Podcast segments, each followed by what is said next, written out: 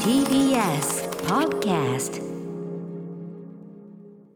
時刻は6時30分になりました2月14日月曜日 TBS ラジオをキーステーションにお送りしているアフターシックスジャンクションはい、えー、パーソナリティの私ライムスター歌丸ですそして北京オリンピックで不在の月曜パートナー熊崎和人アナウンサーに代わり今日のパートナーは TBS アナウンサー篠原里奈ですここからはカルチャー界の気になる人物動きを紹介するカルチャートークですはい今夜のゲストはおなじみプロ書評家プロインタビュアーの吉田剛さんですリモートでつながっております吉田さんもしもしはい、どうもです。はいよろしくお願いしますよろしくお願いしますはお願いします。えー吉田さんいろんな形で番組お世話になっておりますが、えー番組的には、先日1月31日番組放送1000回記念ね1000にまつわるトリビア祭りで、えー千正夫さんについての情報提供ね吉田さんの住んでいるマンションをもともとは、えー千正夫さんが所有していた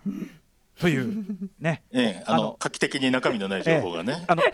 き期待したほ ど期待したほど千正夫さん情報がなかったっていう。 僕に僕にとっては重要な情報ですけど、 他の人には何の興味もない。いやでもありがとうございます。あの見事決めていただきました。はそしてあとですね、はいはいあのーええ2月6日日曜日にですね、はいはい先週か先々週かあの新宿ロフトナインで吉田さんとコンバットレックさんと一緒に、あのトークショーを久しぶりに出させていただいてその節はお世話になりました。 面白かったですよ。やっぱ歌村さんが一人入るだけで話の深みが増します ね。本当ですか。うんいや本当に。お役に立てて何よりでしたけど 出雲のレックイベントとちょっとや明らかに違う感じになってああましたよ。本当にあの、うんでも僕も楽しかったです久しぶりにお二方直接お会いもできましたしああいう場、ね、そんなうにちゃんとしないでいいっていう歌丸さんを久しぶりに見た感じですかならんね。かそのそうなんですよなんかこう言うたびに僕やっぱこのラジオの癖でこう説明うん補足しようとしたりねそこれ説明いらないんですかとかいいんですよこうここに来てる人はみんな知ってるからいいんですあそうですよねみたいな完全にねはいいやあのうんまたぜひお声掛けいただければと思いますうん楽しかはっいたはですい。さあということで今回吉田さんどんなお話をしてくださるんでしょうかはい、えー今回は先月の続きでサブスクにも YouTube にもない名曲特集サブスクにはあるけれどもあまり語れることのないやついフェスキャンペーンガール特集と題して僕の一押し音楽を紹介しまやすついフェスキャンペーンガールそんなのがあるのかはい吉田さんよあろりしくお願まいすしよろましくお願いしますお願いすします今夜も生放送でお送りしていますアフターシックスジャンクションこの時間のゲストはプロ書評家プロインタビュアーの吉田剛さんです改めまして吉田剛さんよろしくお願いしますはいお願いしますあ篠原さんはそういえば吉田さんははじめましてねですも初んねめてですよ、はいということでアイドル話もしてみたいぐらいですねねコピーダンス話とかも掘り下げたいぐらい のぜぜひちょっといずれね、そうそうそう、ええ確かに吉田さんによる篠原さんの深掘りというのも聞いてみたい感じがしますね。はいいええということで、まあ、あのいつもね吉田さんがいつも楽曲紹介していただくときは、まはあ、い要は僕とか、ええぼ僕に限らずですね大抵の人が、あの聞聞けないゲットできないどころか聞くこともできんわっていうレア音源をね、はい聞かせていただけますけど今回まずはそこからですかね。そうですね。あの、先月そういう企画やらせていただいたときに、あの、なんだよ、これ紹介するんじゃないのかよっていう苦情があった曲をまず流したいなと思っもてうましねて、各方面、はい、大変だ。うんあの、くまりデパートのソロ曲、これ多分歌丸さん確実に持ってないと思うんではすいけど、うんえっ、と、21年2月発売のくまりデパートのセカンドアルバム、セカテパっていうのがあるんですけ終わど、りでいくパート全部聞いてるつもりだったのに、はい。ですよね。うんあの、すごい、これもすごいいいアルバムなんですけど、うんうんこれの2枚購入作られたソロ、ソロ曲集っていうのがあるんですよ。要するにその2枚買うとええもらえますみたいな、現場で2枚買った時のみもらえるそれでは当然これハードル一高い般発売もされてないし、ええ配信もされてなくえて、えただ一瞬だけ通販で売られたんですよ、うんうんうんただ本当一瞬だったので、うんもちろん今は入手できないうんなるほどただこうこれの中のソロ曲が非常に素晴らしくて、ええ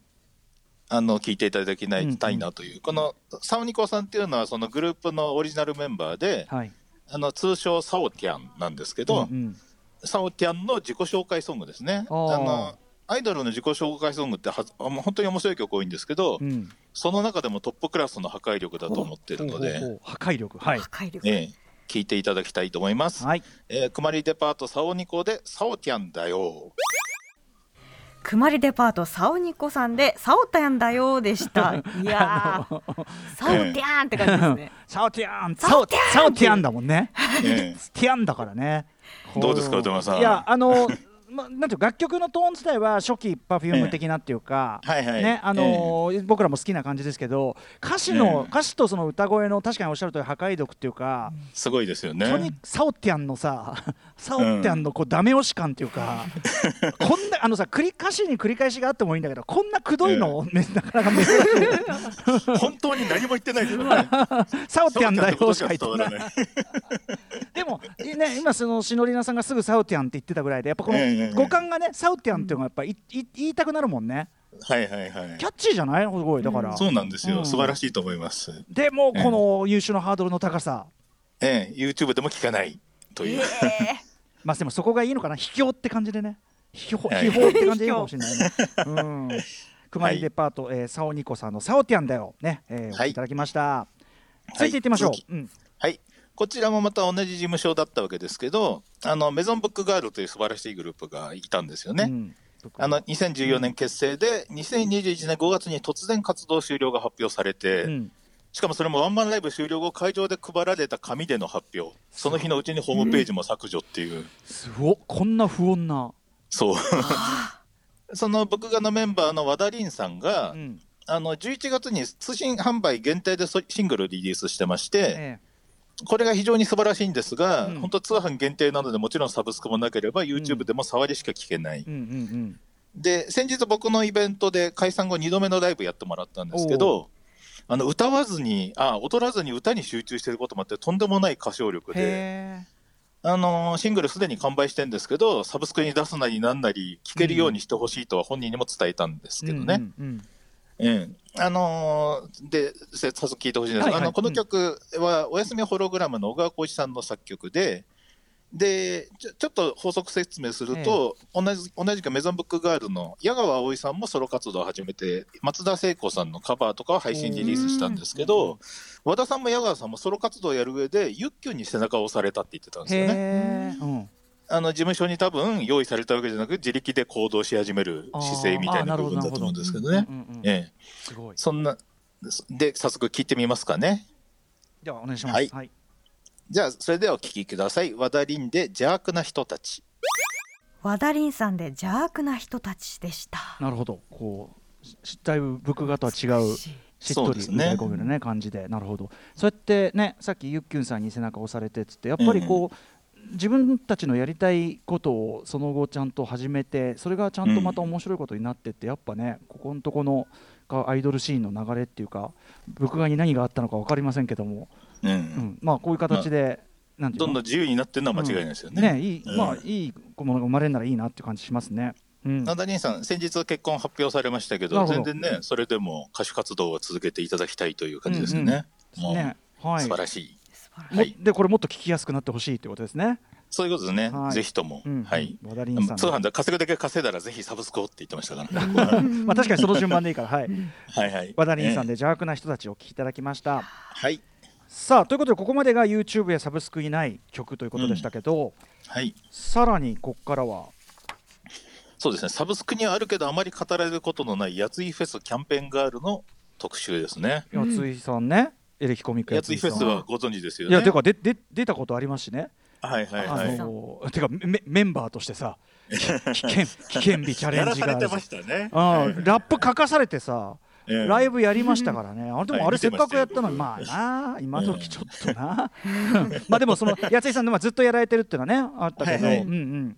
それが2018年からやついフェスのキャンペーンガールっていうのを作るようになって、ほうほう、最近は僕とか島尾さんが審査員やったりしてるそうんでなんすだ、けうど、んこれが2020年からは優勝者の特典として、ええ曽我部圭一さんの楽曲で歌手デビューできることになったんですよ。豪華すぎぎんだろ、豪華すぎんですそのよ。ややつい力、すごいう んやついやつい力使いすぎでしょ、それ、やついんさん、曽我曽我部さん使いまくりですからね。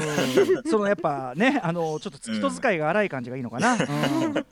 でもいやその結果本当にいきなりとんでもないレベルの曲が毎年のように誕生することになってるんですけど、毎年、そこべさんの曲があるの毎年そうなんですよなんだそりゃ、ただね、そんなにそれそれこそねあのライブで歌う機会もほぼないので、そうだってやついフェスキャンペーンね確かに確かにそうなんですよ、ううんうんんそれがもったいなくて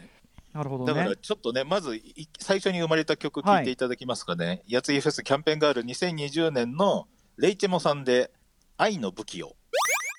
レイチモさんで愛の不器用でした。はい素晴まらあしいモータウンモータウンビートのというかね、えうんまあ、で歌詞がやっぱソカベさんっぽい感じなのかな、えですうね、んもはういきなりこのレベルの曲が生まれたのもすごいですけど、いうんあの翌年のオーディションは課題曲がこの曲を歌うことになってたんですよああなるほど、ううん。んでその結果エレキコミックのことも曽我目さんのことも知らない、うんエグザイル好きな男性とか歌姫っぽい女性がこの曲歌っててそれが逆になんかミスマッチな感じで、うんそれも良くて、まあね、面白かったですまねあでも、まあ、て定番的な曲調っちゃね、モータウンビートだからね、うんうんうっんてのはあるけどね、歌いやすいっちゃ歌いやすいけど、よく聞くと歌詞がすごいトゲトゲしいっていうね、はいはいはい、うんそこなのかな。さあ、そしてこれ、やついフェスキャンペーンが、これが2020の曲と、そうですね、うんはいそして去年ですね2021僕とか島尾さんが審査して選ばれたはい、鹿野さやかさんという方がいるあんちでなすみによこのエントリーの人って、さっき男性がとか言ってましたけど、いろんな人がいるんだ、じゃあ。もうカオスですね芸人さんだのなんだのん年齢も関係なくで、へうんえ、なるほど、なるほど、ううんんうんかなりあのおふざけで受けてる感じの人も多数っていうなるほどね、それはそうか、ううんんうん、 はいはいはいそんな中で、レイチモさん、そんな中であレイチモさんじゃないそうですレイチモさんが去年で、そうです今年が、はい、前回が鹿野さやかさんといううん鹿をやってるから鹿野を名乗ってる方です鹿ねの、つまり、え歯医者さん。はいえそうですね歯科医ですねへえ。ほうほう、で歯科医を前面に押し押し出したキャラクターも面白かったので、うん、それを評価したらその歯科要素をそのまま残した曲が完成したというつまり曽我部さん的にはやっぱそこを押さないわけにいかないでしょと曲でも。 そうですねこれさすごいその人用のオーダーメイドで曲なのすごくない、すごいですよ、ね 贅沢、うん、超贅沢なんですけどこれもだから YouTube も PV あるんですけどあんまりこれも回ってないのあがりゃもまあったいなくて、うんうん、むちゃくちゃいいのにっていうこやとっぱでちょっ文と脈分かってないとちょっとねうんはいはい、そう全然伝わらないので、うんあの完全にこれは本当司会ラップですようんうん曽我部圭さんによ司る会はいはい、曽我部さんのちょラっとップかって聞いこいいからなはい聞きまはいき聞いていただきましょう鹿のさやかでホワイト鹿野さやかさんでホワイトでした。いやこれはいいでいすねやいやいやいや。最高ですよねこれはいいで すねあーどこで歯医者さんをされてるんだろう。ねどこでかなって本当だよ行ねきたいって感じ。このね歯科要素濃密な、あうん1対1でねそれじゃあ麻酔しますねってね うんいやーこれはすごいわさすがだわはいねあき坂部僕さんがね聞いてほしいという気持ちはわかりますよ、わかるしわかるるしこれうん調べたらさ今日一応リリース日が去年の11月になってダメだもうランキング間に合わねえわみたいなダメだよこういうのもっとちゃんと知らしといてくんない ともったいねえなえーうんいやでも最高でいすい最高ですうんよかったはい、うん伝えられてよかったですよつまりそのやついフェスキャンペーンガールは毎年注目だぞと毎年いついつぐらいに決めてるんですかねこれねなんですかねちょうどだからやついフェス始まる前ぐらい直前ぐらいに全員動画とかアップして、うんで審査してみたいな流れなんですよあねーうんだからちょっとあれだだからやついフェスやりますよのあれをちゃんとね、うん見てうんた方がいいね、だって曽我部さんの毎年この一曲があるんだ もんね曽我本部さん当もライブその日しか見れないから、うん僕もだからオファーしていいのかどうかわかんないんですようん確だかってに絶対持ち歌一曲しかないじゃないです確かかにね 生で見たいけどなっていうおーいやいやでも最高です最高です、だからこういうのがあるのを知れたのがすごく大事でした、ありがとうございます伝えられたいや、はい素晴らしい。はい、はいということで、えー今回こんな感じですかね。最後に吉田剛さんからお知らせ事などありますか。うん、別にないんですけどあるあるでしょってだからえいっつともじゃその。あ明日明日が、えっと、ショールームの日なんですけど、ええ GO の部屋、明日のゲストがアンズさゆりさんですね。おおなんと。ええおお。アちょンズさんはうね、当時インタビューしてあなたの音楽がいかに素晴らしいかとそう伝えた最ことが高あるんでですすけよ。どうんうそん。したらね本当に良かったんですよね彼女自身はああいうなんだろうな、ギターポップ的なものとか一切興味もなくて、うんうんうん本人はヒップホップ好きだったんですよね。ああなるほどなるほど。うんで。もあの絶対私にはこっちの方がいいと思って、うんうんスタッフとか変えられた時も、うんごねてはい。あの元シンバルズの矢野さんに頼みたいといかや自野分で言平っさたっんてい名曲うですよ。うん。素晴らしいセンスの持ち主なんですよいやねー。そうですかそうですか。それが最近「外力チャンネル」チャンネルに出て、うんあのー昔当時の事務所にいかに騙されえて搾取されてたかみたいな話うをわー告発してたのでうんうん。それ込みで話していただきましょうという感じですあーねそ。れはめちゃめちゃ大事な話ですねもうね。はいはいはい。いやでもちょっとそれも楽しみですね。大事じゃないそれ。うんはい。大事です。はい ということで、まあ、吉田さん、それのみならずね、いろいろお仕事されてるんで、まあ、ツたイだッターと本か、うん、 GO の部屋がどんどんすごいことになってきて、ええ自宅に誰まで読めるのかっていう戦いになってますからねああ誰までっていうのは、どういうことつい最近藤波辰巳さんがうちに来ましうたかわーらねそっ かへえドラゴンが、隣に藤波がっていうう、ん、うんうんうんこの間 もねアイドル性の藤藤波さんのアイドル性の話ずっとしてましたそうですコンバットレックはね本当に素晴らしかったんですよその回うんうもんぜひ見てほしいですけどね、おはい